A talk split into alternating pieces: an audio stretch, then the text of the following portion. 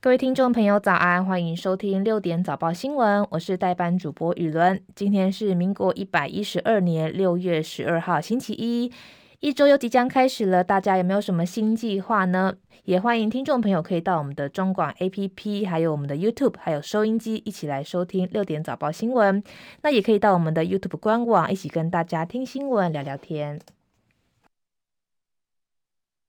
当然，一周开始要先来关心天气的消息。气象局表示，受到低压带的影响，今天容易会有短暂强降雨。目前已经针对高雄还有屏东发布了大雷雨特报，时间将持续到六点半。另外，在南部地区也要留意大雨来袭。另外，在东半部地区，包含兰屿跟绿岛，容易会有长浪发生。目前在台东已经观测到一点八米左右的浪高，也提醒海边作业注意安全。天气脸书粉专提醒，经过一个湿湿闷闷的周末之后，今天开始降雨会更加频繁。在第一波雨势高峰在周二到周三的中午之前，就是六月十三号到六月十四号。另外，第二波高峰是在周四的午后到周六，就是六月十五号到六月十七号。台湾将受到西南风增强，加上梅雨滞留锋面的双重影响，本周都会有雷阵雨，其中在中南部的影响会比较严重。目前天气，台北是二十五度，基隆二十五度，新北是二十四度，在台中部分二十六度，新竹也是二十六度，嘉义二十五度，台南目前还没有显示。另外，在高雄现在的下雨是二十五度。另外，东部地区宜兰二十四度，花莲二十五度，台东是二十八度，外岛部分马祖二十四度，金门二十五度，澎湖是二十六度。国内消息：新北有私立幼儿园发生疑似集体的喂药案，板桥区的未读幼儿园受害者联盟对新北市长侯友宜提出了六点家长诉求跟疑问，要求市府主动协助家长来进行毛发检测跟检体的保存，以利未来来搜证使用。第一点就是要求赶快成立专案小组，主动协助家长来进行检测。第二点是从五月十四号报案到现在，只有看到市长侯友宜到处跑活动。他也说，请侯友宜进议会报告，来接受议员的监督。另外，第三点是发生重大儿虐事件时，园方有湮灭证据的嫌疑。新北市教育局为何五月十五号抢先一步到园稽查，不跟司法调查机关五月十八号同步搜索呢？另外第四点是，教育局五月二十三号表示，园方提供的中医检验所帮在校生检验，但是检验所说提供的项目根本就没有巴比妥跟其他安眠药相关，只有常规的检验。教育局为何没有查明就公开提供这个资讯给家长去验呢？另外第五点是公布案件的内容处理程序，表示请教育局公开裁罚保人幼儿园停业的行政处分报告。另外，最后一点是，园方说，因为教育局四月接获通报不当体罚，才会对监视器动手脚，请教育局公布案件内容跟后续的行政处分。事实上，昨天晚间新北市长侯友谊已经二度跟家长见面。另外，新北地检署也表示说，已经陆续开始主动采集幼童的毛发，并联系权威的机构来鉴定。民众党发言人徐千晴过去曾经表示，自己被一位曾经已经离职的长官性骚扰，他也感谢主席柯文哲立刻处理。不过，昨天曾经担任民众党的月历女郎组织发展部的网路组副组长中堂之痛批说，当初他的案子被打压，徐千晴说会帮助他，但最后却离他而去。对此，徐千晴。在昨天的深夜回应说，表示自己从来没有听过中堂之自己讲过遭到性骚扰的过程。他说他会鼓励他走司法程序，是因为本来就希望女性可以互相帮助。另外呢，也希望侧翼不要乱带风向，散播不实的言论。国际消息：网球名将乔科维奇今天在法国网球公开赛夺下生涯第二十三座大满贯冠军，成为坐拥最多大满贯的男网选手。他在封王之后表示，这是种难以置信的感觉，而且他也暗示说将追逐一九六九年后第一个男子单打的年度全满贯。什么是年度全满贯呢？就是在同一年横扫所有网球的四大满贯赛事。男子单打目前只有在美国的八级跟澳洲传奇拉佛完成过，而且拉佛曾经完成过两次，最后一次就是在一九六九年。其实乔科维奇在二零二一年本来有机会可以缔造这个年度的全满贯，不过最后因为可能压力太大，最后在美国的公开赛决赛输给俄罗斯的梅迪维夫，功亏一篑。教廷今天表示，罗马天主教教宗方济各没有在公开场合进行周日祝祷，但他在疝气手术之后的复原状况很正常，并且已经开始进行物理治疗来帮助呼吸。据了解，为了避免疝气的问题，八十六岁的教宗接受了三个小时的手术，术后医师建议教宗避免对腹部施加压力。乌克兰今天表示，乌军已经从俄罗斯的部队手中收复东南部三个部落，这是本周发起反攻以来，基辅首度通报有聚落获得解放。路透社报道，乌克兰国防部副部长马里亚尔在声明中表示，乌军已经一并收复了下一个村庄马克耶夫卡，在南部前线，沿着两个不同方向挺进三百到一千五百公尺之远。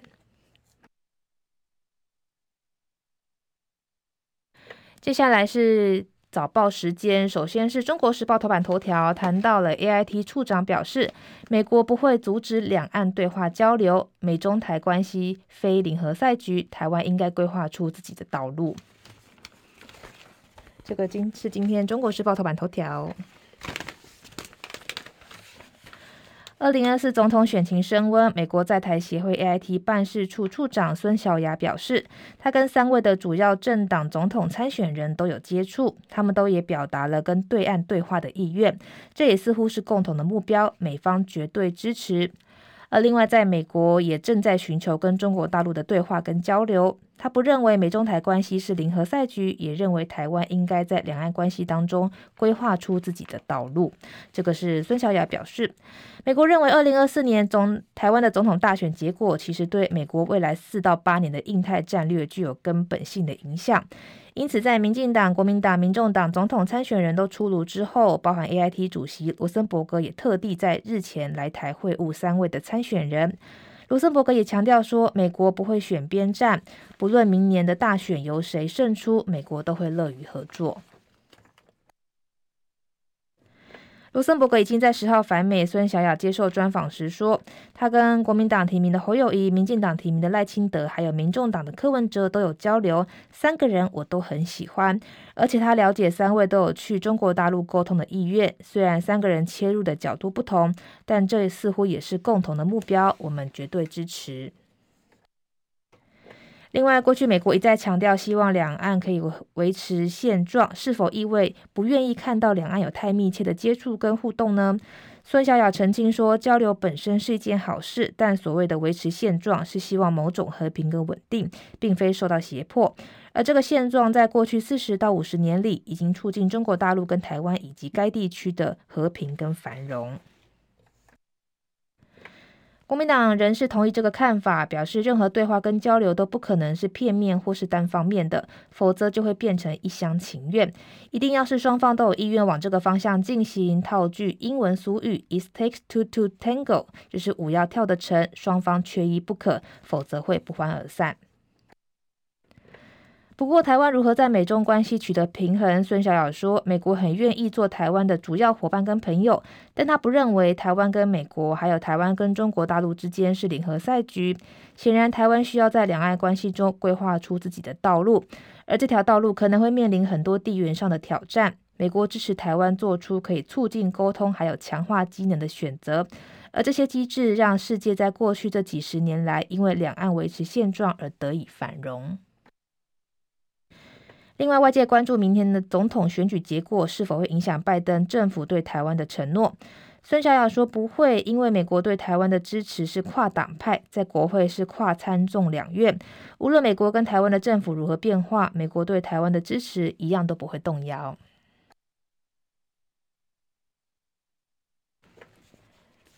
接下来是联合报头版头条，谈到了儿童车祸死伤十五年增两成。欧盟表示，机车安全座椅跟儿童安全帽是两大的致命问题。这个是今天联合报头版头条。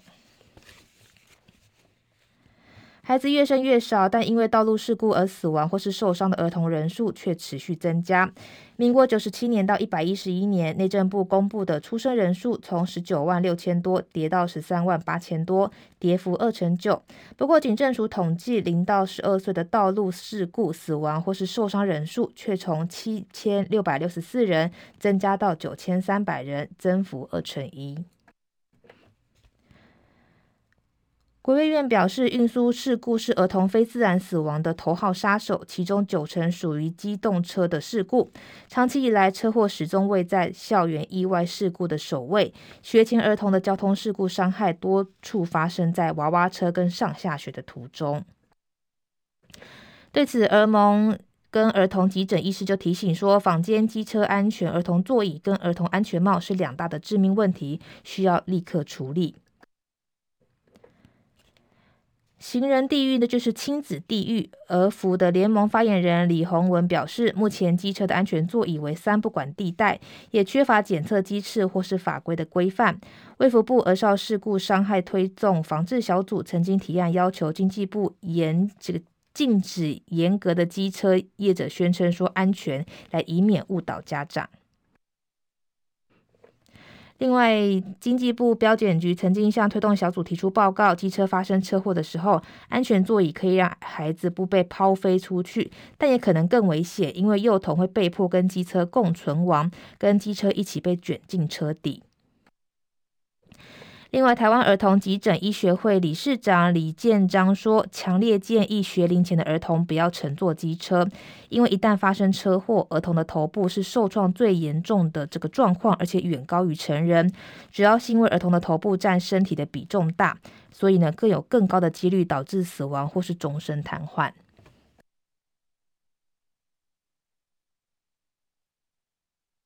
接下来是《自由时报》头版头条，谈到了美日携手北约二十五国空中军演今天登场，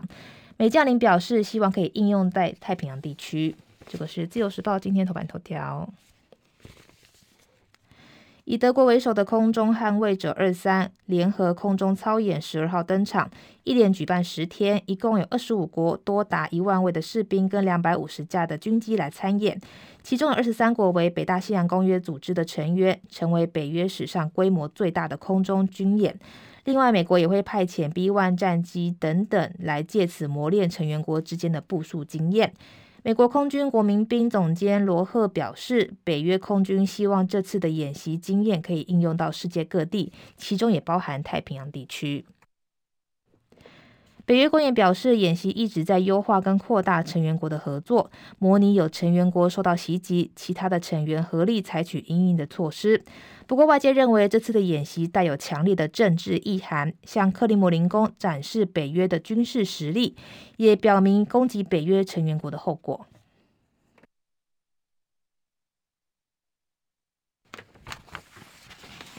接下来是《经济日报》头版头条，谈到了 Fed 英式暂停升息，声浪大。FT 访调显示，预期本周按兵不动，七月恢复调高，预估年底之前再升两码。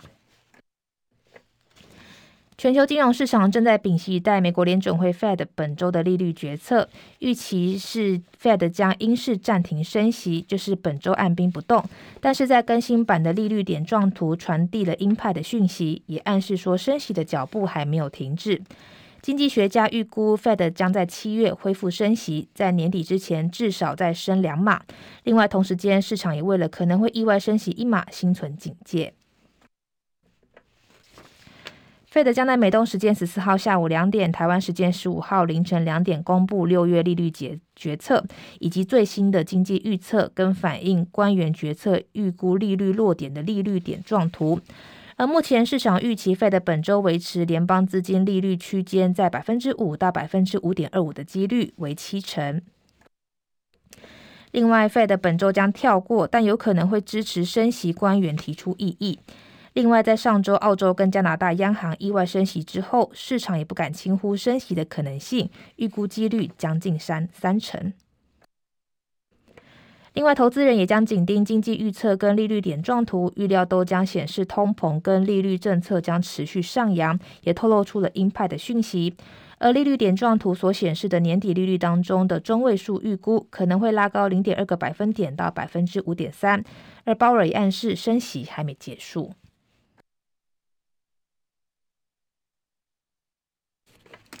接下来是《工商时报》头版头条，谈到了外资升评台积高呼七字头，断言 AI 加速器庞大需求就是台积电未来三到五年的成长引擎，瑞银上修目标到七百四十元。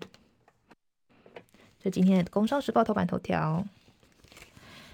在辉达掀起人工智慧 AI 浪潮持续引领市场，晶圆代工龙头台积电股价波段强涨近百分之八之后，瑞称瑞银高呼生成式的 AI 利多尚未反应完毕，断言 AI 加速器庞大需求就是台积电未来三到五年的成长关键引擎，将推测合理股价拉上百呃七十七百四十元，并列入优先买进。在新闻最后呢，也要提醒听众朋友，其实在这几天的天气呢，都会有蛮多的降雨，尤其在中南部地区的降雨会更明显。而目前呢，已经针对高雄还有屏东发布了大雷雨特报，所以早上出门上班上课的话，一定要记得带把伞哦。那我是玉伦，我们下次见啦，拜拜。